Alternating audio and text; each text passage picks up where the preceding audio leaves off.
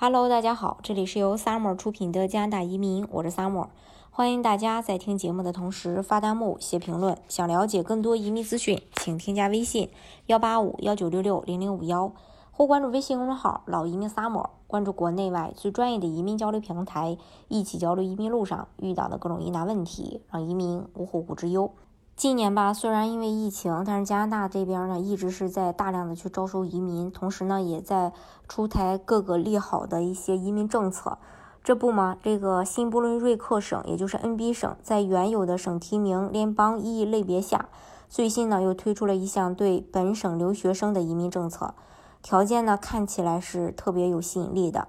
呃，大概情况就是这样的，它是 E 项目下省提名项目。那么这个留学移移民省提名政策明确针对的人群是能够符合加拿大联邦意义入池条件的本省留学生，基本要求等同于海外技术工人，呃，这个联 FSW 的入池条件，也就是联邦技术移民的入池条件。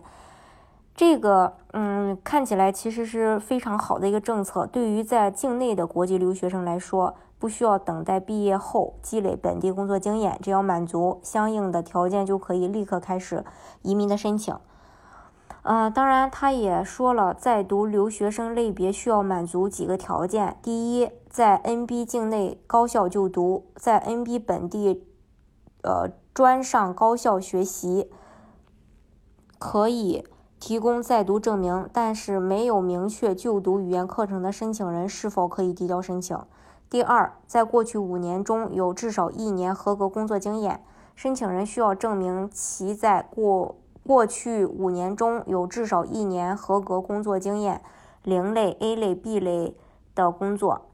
并能够提供书面证明这个零类或 A 类、B 类的工作。第三，最低语言要求是雅思四个六。或者是移民类的这个思培成绩 CLB 七，学术类的语言成绩是不行的，就是 A 类肯定是不可以的。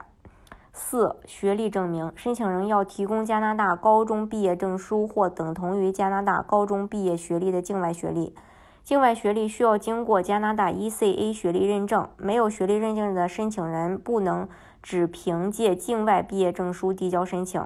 第五。有联邦异议档案号，申请人呢先要去注册联邦快速通道，并被该通道接收和颁发档案号。没有联邦异议档案号的申请人不能递交 NB PNP 意义类别申请。第六，安这个安家资金要求，申请人需要满足最低定居资金，一人是一万两千九百六十加币，两人是一万六千一百三十五加币，三口之家是一万九千八百三十六加币。第七是意义分数要求，申请人需要在意义评分中获得呃这个至少六十七分，可递交申请。嗯，根据目前 NB 省技术移民的评分标准，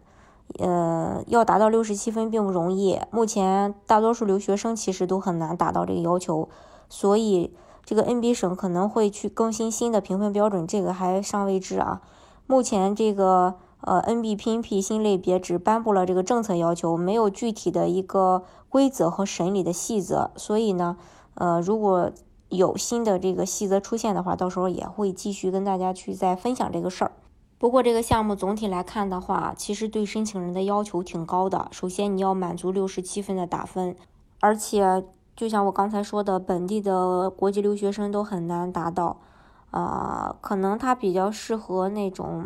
真的是在境内，呃，上过学的，然后有一定工作经验的，然后又继续去读这个呃书的这种申请人。如果是境外的申请人的话，